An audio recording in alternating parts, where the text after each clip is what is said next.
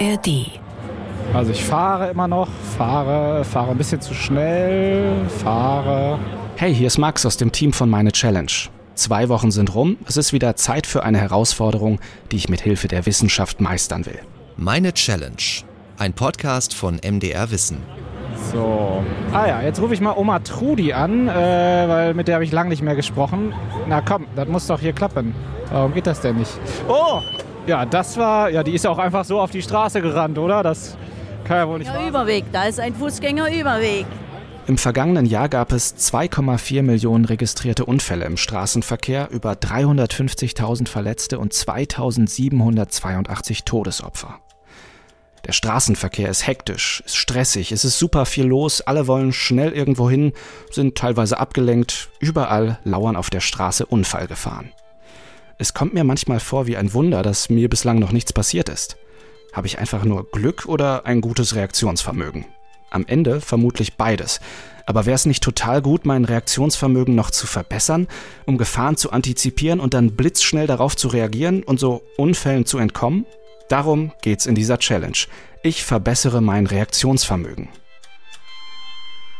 In dieser Folge mache ich mich mit Hilfe der Wissenschaft auf den Weg in die hintersten Ritzen meines Gehirns, um herauszufinden, wie das Reaktionsvermögen funktioniert und welchen Einfluss ich darauf nehmen kann. Und ich will natürlich was Messbares haben. Machen sich zwei Wochen Training bemerkbar? Um das herauszufinden, habe ich mir einen simplen, aber effektiven Reaktionstest rausgesucht. Okay, nur noch kurz zur Erklärung. Hier ist so ein Metallkasten vor mir, wo ähm, jetzt gar nicht irgendwie so bildlich irgendwas abgebildet ist, sondern einfach, ja, es sind eher so ein paar Beschreibungen. Also hier ist Bremsweg, Anhalteweg, Reaktionsweg, Reaktionszeit, meine Fahrgeschwindigkeit und auf was muss ich reagieren? Sie müssen reagieren, entweder es hupt oder es geht das rote Licht an. Das ist Grit Blümle, sie ist die Chefin der Leipziger Verkehrswacht und ich treffe sie an ihrem Stand auf der Motorradmesse in Leipzig. Unter normalen Umständen würden mich da keine zehn Pferde hinkriegen, aber was tut man nicht alles für die Arbeit? Die Versuchsanordnung ist wirklich ganz einfach. Ein kleiner Kasten, ein grünes Lämpchen, unter dem Tisch ein Gas- und Bremspedal. Ich soll Gas geben und sobald das Lämpchen rot leuchtet, den Fuß vom Gas aufs Bremspedal wechseln. Eine ganz typische Situation aus dem Straßenverkehr, Bremsen, aber hier vereinfacht und reduziert. Womit fangen wir an? Egal, was Sie zuerst sehen oder hören, da gehen Sie bitte voll auf die Bremse. Achso, es kommt jetzt automatisch. Wann geht's los? Jetzt, wenn Sie Gas geben. Ja, alles klar. Okay, wann kommt das rote Licht? Oder die Hupe? Was könnte zuerst kommen? Boah. So. Sie haben eine gute Reaktionszeit, durchschnittlich gut. Äh, 0,377. Die Polizei schafft da 0,1. Die Okay. sind natürlich trainiert, ne, die Jungs. Da ist noch ein bisschen Potenzial nach oben. Bevor Sie jetzt auf die Bremse gegangen sind, ist Ihr Auto noch fünf Meter gefahren. Bevor Sie überhaupt bremsen. Sie erkennen die Gefahr, wechseln das Pedal und fahren fünf Meter. Ist nicht wenig, ne? Das ist krass, ja. Ihr Auto braucht dann noch, um zum Stehen zu kommen, 11,60 Meter. Physikalisch ausgerechnet. Also Ihr gesamter Anhalteweg ist bei 16,60 Meter. Ne? Das Kind in 20 Metern lebt. Puh, da sieht man gleich, wie wichtig das Reaktionsvermögen ist, oder? Jede Millisekunde kann Meter rausholen und Leben retten. Aber was ist bei mir denn noch drin?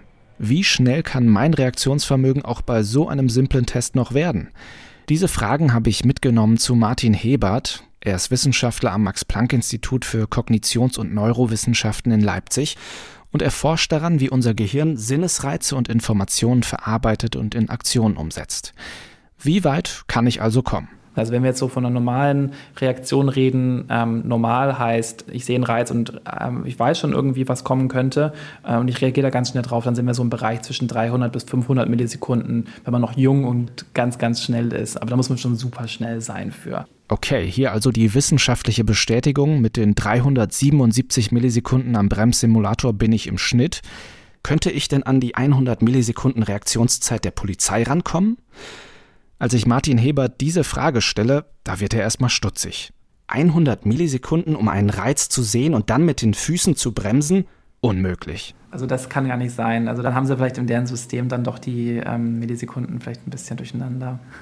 Ähm, Nummer eins ist, ähm, das ist nicht möglich. Das ist wirklich nur möglich, wenn man es vorher schon weiß, wann es passieren wird. Also wirklich auch auf die Millisekunde weiß, wann das Signal kommt, um dann so schnell. Ja, oder plus minus vielleicht 20 Millisekunden oder so, aber da muss man wirklich schon, es muss schon Glück sein. Also ich kann mir vorstellen, dass es 100 Millisekunden passiert, wenn man zufälligerweise mal äh, das gedrückt hat im richtigen Zeitpunkt, aber ansonsten ist das tatsächlich von der Verarbeitungsgeschwindigkeit unmöglich, ja. Gut, damit wäre also das oberste Ziel wissenschaftlich widerlegt. 0,1 Sekunden, 100 Millisekunden kann ich beim Reaktionstest knicken. Diese Turboreaktion gelingt eigentlich nur einem Organ. Also die Augen sind tatsächlich das aller, aller. Da gibt es quasi so eine Abkürzung im Gehirn. Also die haben ihren eigenen direkteren Pfad, so vom sensorischen. Das sind die aller, aller Reaktionen so im Bereich um die 100 Millisekunden herum. Wo kann ich denn jetzt landen, wenn ich neben den Augen auch noch den Fuß brauche? Martin Hebert war es so wichtig, diese Frage richtig zu beantworten. Er hat dazu im Nachgang unseres Gesprächs recherchiert und mir dann noch mal eine Mail geschickt. Darin schreibt er: bei jungen, gesunden Erwachsenen kann die Reaktionszeit 250 bis 500 Millisekunden dauern, in Einzelfällen kann sie auch mal bis runter auf 180 Millisekunden gehen. Mein Ziel in dieser Challenge lautet, ich will besser und schneller als der Durchschnitt sein, ich will unter 250 Millisekunden Reaktionszeit kommen. Dafür habe ich zwei Wochen Zeit und am Ende setze ich mich noch einmal vor den Bremssimulator der Verkehrswacht und mache den erneuten Test.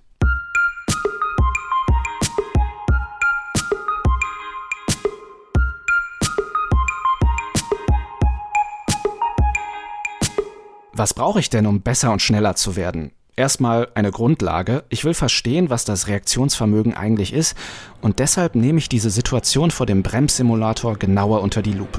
Gucken wir mal, was passiert. Okay, wieder muss ich jetzt mit dem Fuß auf das Gaspedal. Ich bin schon aufgeregt. Fuß weg.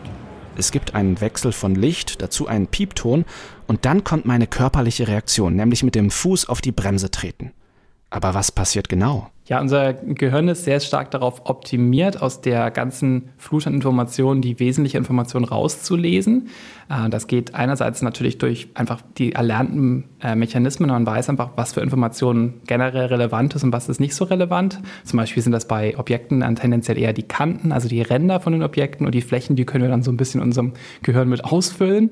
Und äh, dann gibt es aber auch natürlich auch so etwas bewusstere Prozesse wie so Aufmerksamkeitssteuerung, wo wir sagen können, ich fokussiere mich ein bisschen stärker auf einen Bereich um mich herum als auf einen anderen. Also wenn ich jetzt auf einer Party bin und ich unterhalte mich mit jemandem, dann ist nicht nur so ein komisches Gerausch im Hintergrund, weil jetzt alle möglichen Stimmen sich überlagern, sondern ich kann dann auch wirklich gezielt die Stimme meines Gesprächspartners oder meiner Gesprächspartnerin dann rauslesen. Und das Gleiche passiert auch beim Bremstest. Erstmal fokussiere ich meine gesamte Aufmerksamkeit auf den Wechsel vom Licht und blende eigentlich alles andere aus. Eine wesentliche Eigenschaft ist die Selektion, das, also das, ich sag mal ganz plump gesagt, das Signal vom Rauschen zu trennen. Eine andere wesentliche Eigenschaft ist eine Generalisierung. Also wie kann ich jetzt diesen einen Prozess, sagen wir mal in Bezug auf visuelle Wahrnehmung, wie kann ich jetzt diesen einen Sinneseindruck, den ich jetzt gerade vor mir habe, auf mein Erlerntes mappen? Also wie kann ich beispielsweise, wenn ich jetzt einen Apfel vor mir habe und ich habe natürlich exakt diesen genau selben Apfel noch nie gesehen, wie kann ich denn jetzt sagen, aha, das ist ja ein Apfel und aha, das ist ja was, was ich essen kann. Ähm, und das ist also die Selektion des Wesentlichen, das heißt den Apfel irgendwie draus zu selektieren und das, was eben den Apfel zum Apfel macht, macht.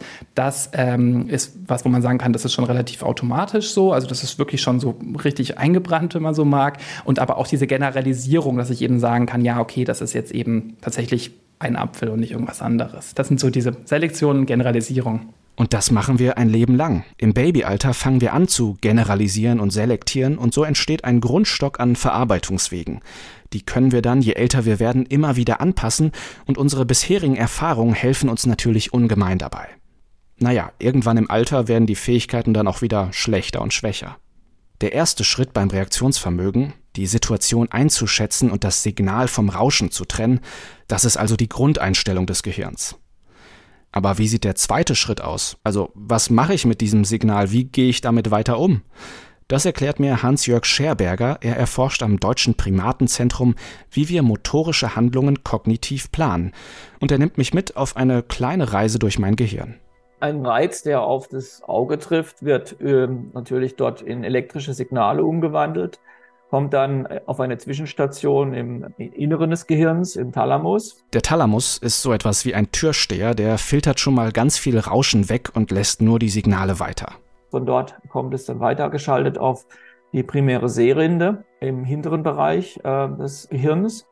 Und äh, dort werden dann einzelne ja, Strukturen äh, wahrgenommen, die dann zu Objekten zusammengefasst werden. Und dann äh, auf höheren Hirnarealen werden dann einzelne äh, Objekte und Gegenstände, Personen erkannt äh, und auch deren Position im Raum dann lokalisiert und äh, dann entsprechend weitergeleitet.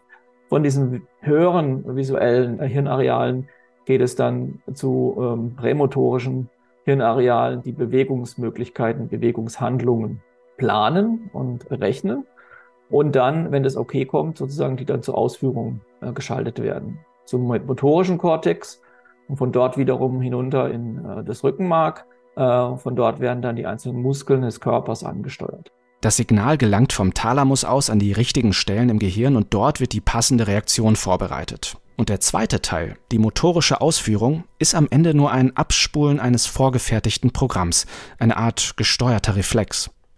Sehen und Signal verarbeiten ist aktiv, die motorische Ausführung selbst, den Fuß vom Gas aufs Bremspedal zu wechseln, läuft dann im Autopilotenmodus. Ganz genau. Das muss eigentlich schon vorbereitet sein als Handlungsmuster, damit es schnell genug abläuft. Ähm, und das machen wir ja auch im, nicht nur jetzt beim Autofahren, das machen wir genauso als Fußgänger oder als Fahrradfahrer.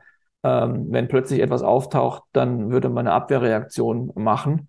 Um, und dann halt die richtige Reaktion zu machen, das muss antrainiert werden, aber dann sind diese Bewegungsabläufe im Prinzip schon vorprogrammiert und müssen nur noch abgerufen werden. Und das alles passiert in 0,377 Sekunden und es geht sogar noch schneller. Wahnsinn, ich finde das total beeindruckend, wie flink unser Wahrnehmungs-, Reaktions- und Aktionsapparat sein kann.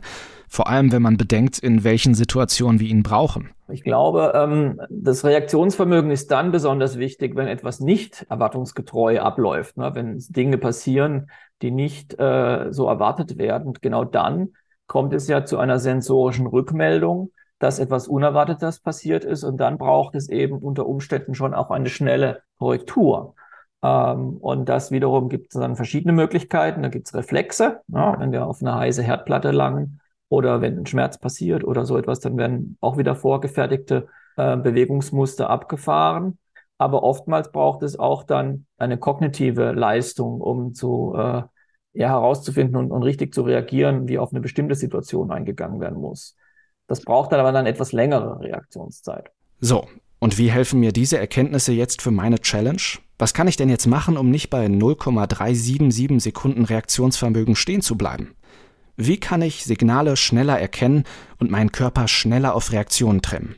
Ähm, ich glaube, man kann, ohne dass ich jetzt wirklich Experte bin, ähm, sagen, dass man sich da wirklich nicht im Einzelnen darauf vorbereiten kann, sondern man kann eigentlich nur die allgemeine Reaktionsbereitschaft des Körpers auf Umweltreize zu reagieren trainieren. Im Sinne von vielleicht körperliche Fitness, beispielsweise im Ballspielen oder so, ähm, wo man sozusagen dauernd gefordert ist, unspezifisch gefordert ist und dann ein sehr großes Repertoire an Reaktionsfähigkeiten entwickelt. Ähm, und das, denke ich schon, sollte einen Unterschied machen gegenüber Personen, die eben äh, das nicht tun und vielleicht nur als Couch Potato auf dem Sofa sitzen und äh, sich berieseln lassen. Ja, ich habe es mir irgendwie schon gedacht, dass ich in dieser Challenge meinen Arsch hochkriegen muss.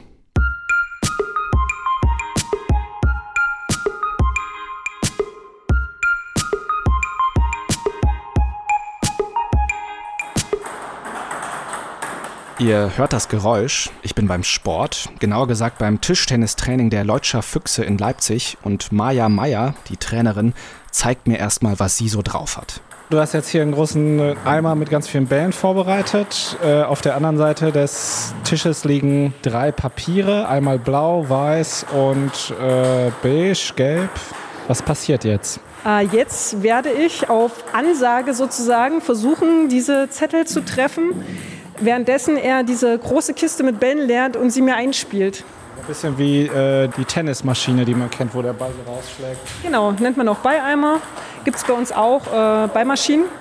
Die sind auch individuell einstellbar, ist glaube ich auch sehr gut, um die Reaktionsgeschwindigkeit zu trainieren, weil man immer dann das Tempo äh, variieren kann. Ja. Sie wechselt von einem Bein aufs andere, ist total unter Strom, dauerhaft in Bewegung und schlägt dann auf Ansage des Spielpartners die Bälle in die jeweilige Ecke. Superschnelle Reaktion, ein krass hohes Tempo. Ich versuche das mal zu analysieren.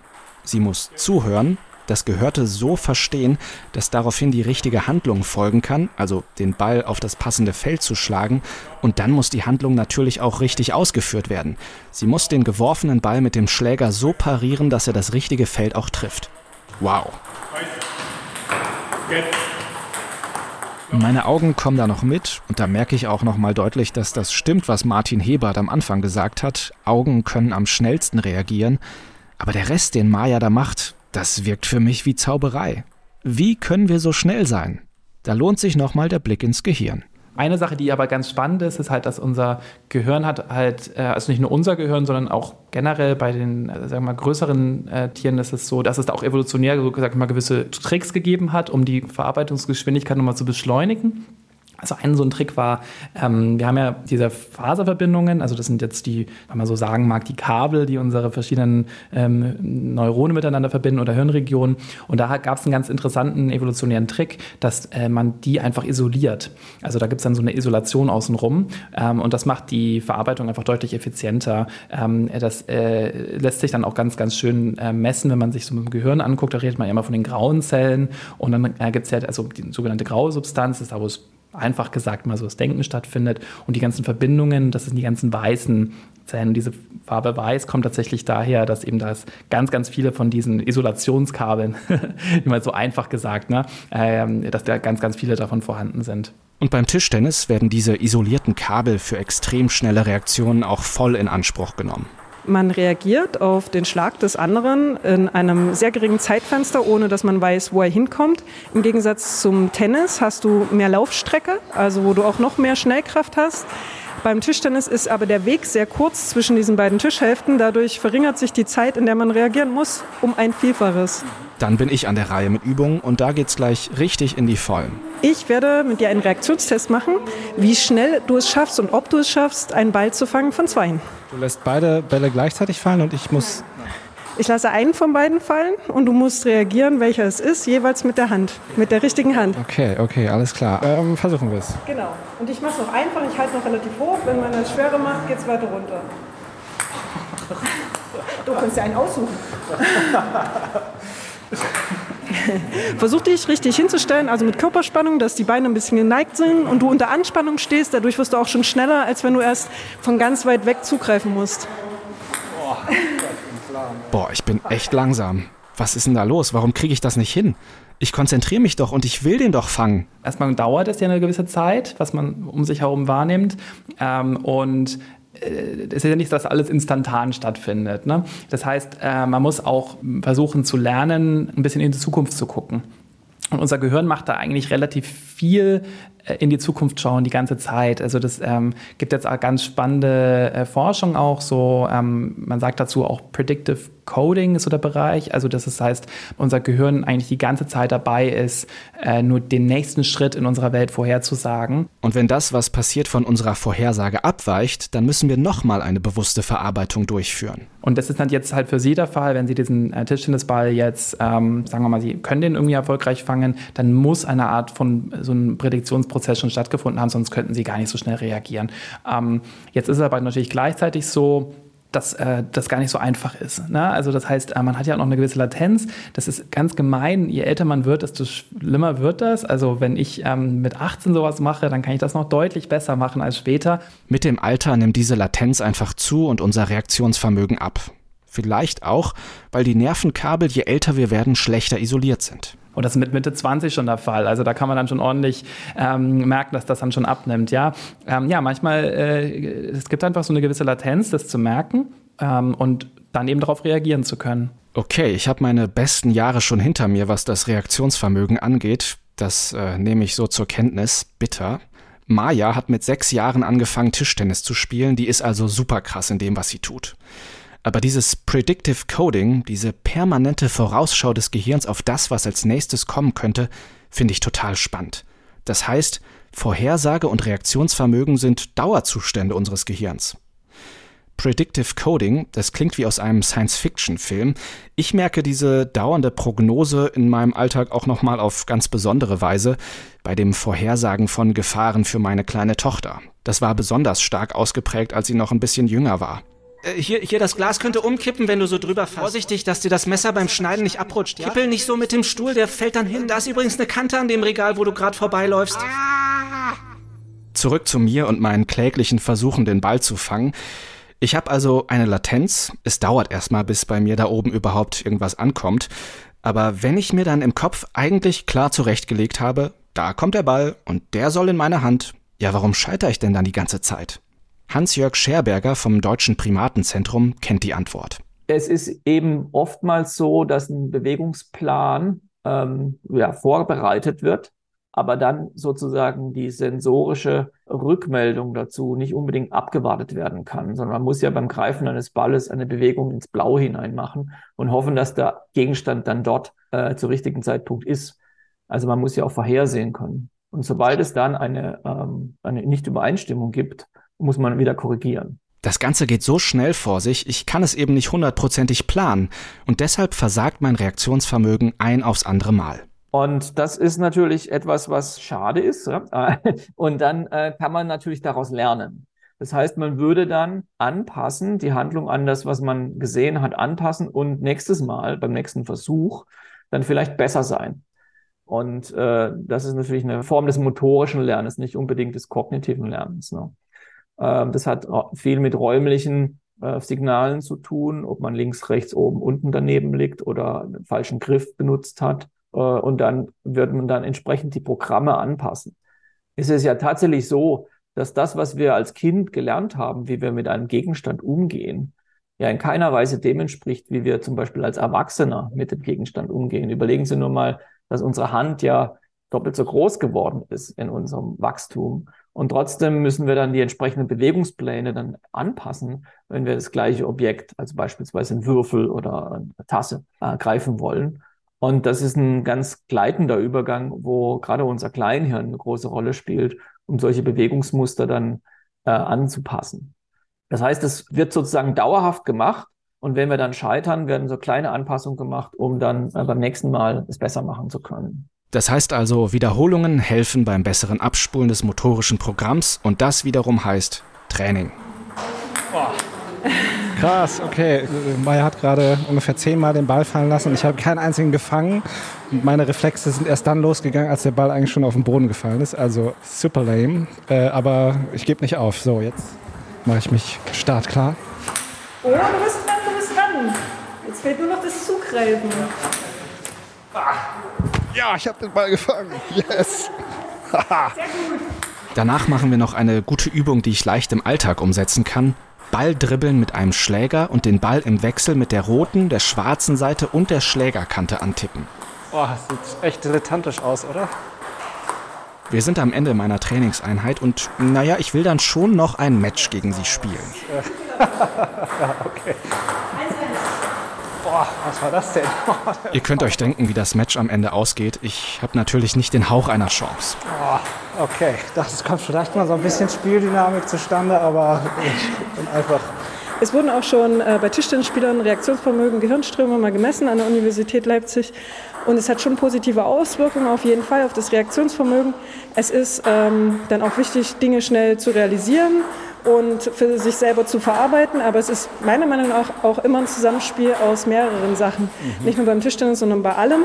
Aber auch dieses Antizipieren, dieses Vorausdenken, was der Mensch halt ganz gut kann oder eben auch nicht so gut kann, äh, spielt eine große Rolle mit dazu. Mhm. Und dann eben auch die Fähigkeit, nicht nur zu realisieren, da passiert was schnell, sondern auch die körperliche Fähigkeit, durch das ständige Training äh, zu entwickeln, auch reagieren zu können. Das trifft es ziemlich gut auf den Punkt, was Maya da sagt. Antizipieren, da ist wieder dieses Predictive Coding, von dem Martin Hebert gesprochen hat. Und dann reagieren. Und am besten ist es, die Reaktion regelmäßig zu trainieren.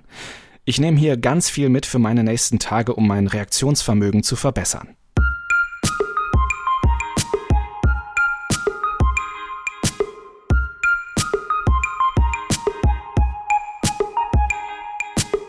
Diesen Podcast hier bekommt ihr übrigens jeden zweiten Freitag in der App der ARD Audiothek und überall, wo es Podcasts gibt. Und wenn ihr keine neue Folge von Meine Challenge mehr verpassen wollt, dann abonniert uns doch gern. Ein gutes Reaktionsvermögen verschafft uns einen Vorteil beim Überleben. Auch wenn wir heute natürlich nicht mehr vor wilden Tieren davonlaufen müssen, sondern vor allem im Straßenverkehr Gefahren lauern und unser Reaktionsvermögen fordern. Noch immer ist ein schnelles Reaktionsvermögen evolutionsbiologisch vorteilhaft. Aber in unserer Evolution hat das Reaktionsvermögen einen anderen Weg eingeschlagen als bei unseren nächsten Verwandten, erzählt mir Martin Hebert. Also da gab es diese ganz, ganz spannende Forschung, die gemacht wurde, ich glaube mit Makakenaffen, aber vielleicht war das auch mit Schimpansen. Und was die gemacht wurde, war, die haben denen äh, beigebracht, äh, verschiedene Symbole in einer bestimmten Reihenfolge auf einem Touchscreen zu drücken. Und was dann gemacht wurde, war diese ähm, Symbole zu verdecken. Also man hat die nur ganz, ganz kurz gezeigt und dann wurden die verdeckt. Und dann, das heißt ja, dass man jetzt extrem schnell diese äh, Reize wahrnehmen muss und dann auch relativ zügig irgendwie wissen muss, okay, welche Reihenfolge muss ich die jetzt drücken. Und dann hatten wir das bei den Tieren gemacht und bei denen war das so, Reiz war da, Reiz war weg und dann machen die tup, tup, tup, tup, tup, drücken die da auf den Bildschirm rum. Und dann haben die ForscherInnen den gleichen Versuch mit Menschen gemacht und die haben das überhaupt nicht hingekriegt, so schnell die richtigen Tasten zu drücken. Und warum? Kann auch ein Übungseffekt gewesen sein, also es ist nicht so ganz sicher, aber die Annahme eben der Studie war, naja, nee, da sind tatsächlich, da gab es eine evolutionär, wohl vielleicht eine, äh, wieder eine Art Rückentwicklung. Das war eine Sache, die sich einfach nicht gelohnt hat für uns, irgendwie weiter sowas zu haben, dass man sich so ganz viele Sachen ähm, räumlich so ganz genau merkt, das, ähm, wo nicht so wichtig war, dann da so schnell drauf zu reagieren. Also warum erzähle ich das? Ich glaube, das ist halt spannend auch zu sehen, dass es auch in ganz spezifischen Bereichen eben auch Entwicklungen gibt, wo schneller zu reagieren und Sachen irgendwie schneller zu machen eben äh, hilfreich sein kann, aber in anderen Bereichen sich eben vielleicht solche äh, Sachen dann auch wieder zurückentwickeln können. Möglicherweise klettern wir auch deswegen heute nicht mehr in Wäldern herum, sondern fahren mit Autos über Autobahnen, hören im Radio Musik und konzentrieren uns vielleicht nicht genug auf das, was auf der Straße passiert. Die Verkehrswacht Leipzig hat so Geräte, an denen man Ablenkung und Reaktionsvermögen trainieren kann. Am Anfang der Challenge habt ihr schon mal kurz gehört, wie ich das ausprobiere. Ist man schon schnell unterwegs hier. Oh, 60 ist ja auch nur. Ah, okay. Bei diesem Reaktionstest sehe ich auf einem Bildschirm, wie ein Auto auf der Straße fährt, wie in so einem Spiel, und ich fahre das Auto, indem ich aufs Gas drücke. Also ich fahre immer noch, fahre, fahre ein bisschen zu schnell, fahre. Aber diesmal ist direkt neben dem Bildschirm ein Handy und ich muss gleichzeitig fahren und das Handy bedienen. So. Ah ja, jetzt rufe ich mal Oma Trudi an, äh, weil mit der habe ich lange nicht mehr gesprochen. Na komm, das muss doch hier klappen. Warum geht das denn nicht? Oh, ja, das war, ja, die ist ja auch einfach so auf die Straße gerannt, oder? Das kann ja wohl nicht ja, Überweg, da ist ein Fußgängerüberweg. Ja, da muss man drauf achten, ne? Ja, und Sie haben aber jetzt Oma Trudi versucht anzurufen und dann funktioniert das nicht. Dann haben Sie übersehen, dass da gleich ein Fußgängerüberweg kommt. Man schafft nur eins. Entweder man guckt auf die Straße oder man guckt auf sein Handy. Ja. Das stimmt. Da war der Bremsweg und die Reaktion, oh, das war eine langsame Reaktion, nämlich 0,77 Sekunden. Da war ich bei dem anderen Simulator deutlich schneller ja, krass, das zu sehen, äh, was passiert, wenn man nicht aufpasst am Steuer und abgelenkt ist. Heftig, oder? Ich meine, es ist ja klar, dass ich nicht beides kann. Aber meine Reaktion ist um fast eine halbe Sekunde langsamer, weil ich abgelenkt bin. Ohne Aufmerksamkeit und Konzentration geht also beim Reaktionsvermögen nix.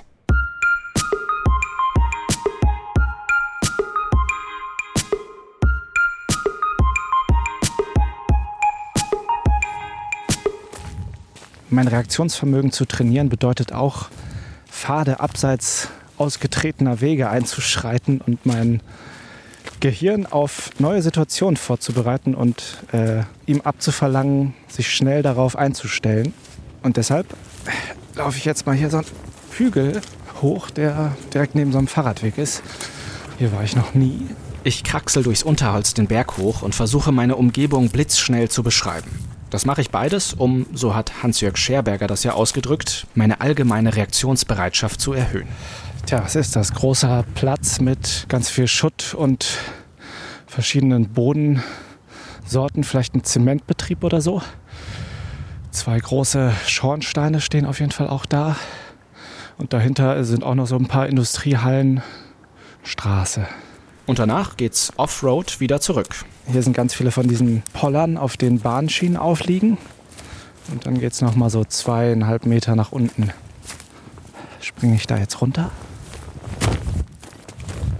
Wohin geht's als nächstes?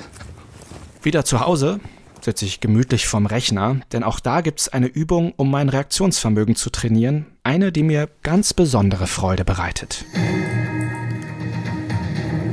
Also was ähm, sich gezeigt hat, dass, äh, in Studien war eben, dass bei Leuten, die viel so Computerspiel spielen, also auch so Ego-Shooter und sowas.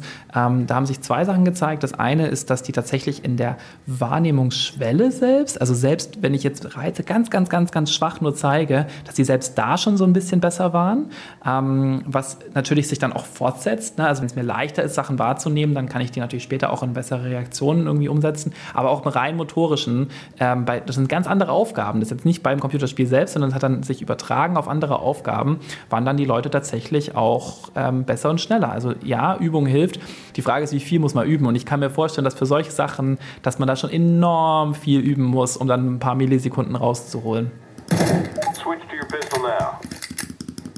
Wissenschaftlich verordnetes Zocken. Hallo, das ist mit Abstand die beste Challenge überhaupt. Clear. Go, go, go.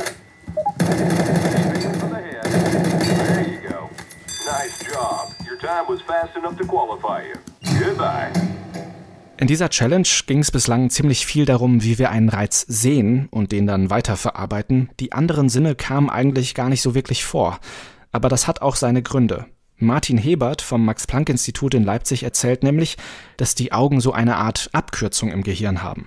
Man kann davon ausgehen, dass mindestens ein Drittel des Gehirns direkt oder auch indirekt in die visuelle Verarbeitung involviert ist. Mindestens ein Drittel, manche sagen sogar bis zu einer Hälfte.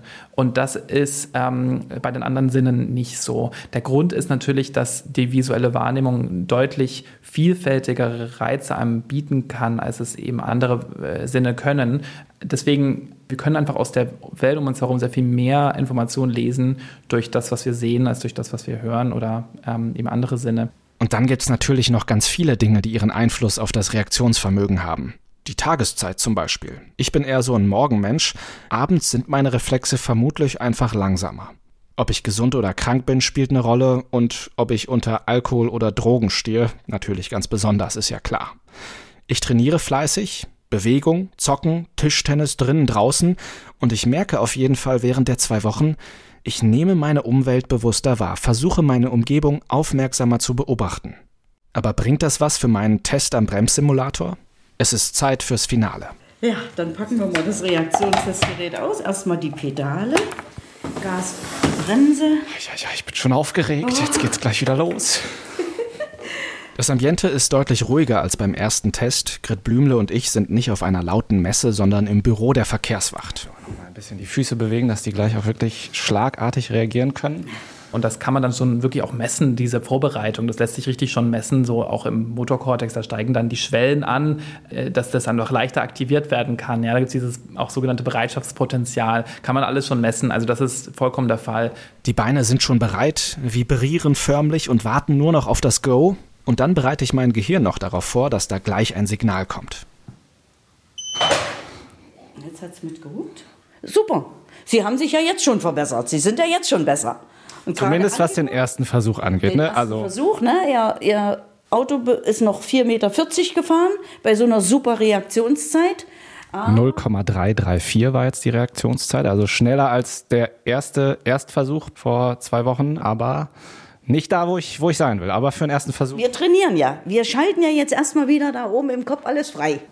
Insgesamt gebe ich mir zehn Versuche. Nach drei Versuchen spinnt das Gerät so ein bisschen und Grit Blümle muss es aus und wieder anschalten. Super nervig.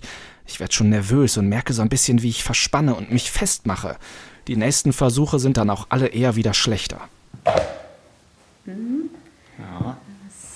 Ihre Reaktionszeit scheint sich einzupegeln. Ja, scheint sich Vielleicht sollten wir erstmal eine Tasse Kaffee trinken. Mal gucken, wie es dann ist. Vielleicht trinken wir noch mal eine Tasse Kaffee. Genau. Ja, genau. Die letzten drei Versuche stehen an. Jetzt muss es gelingen.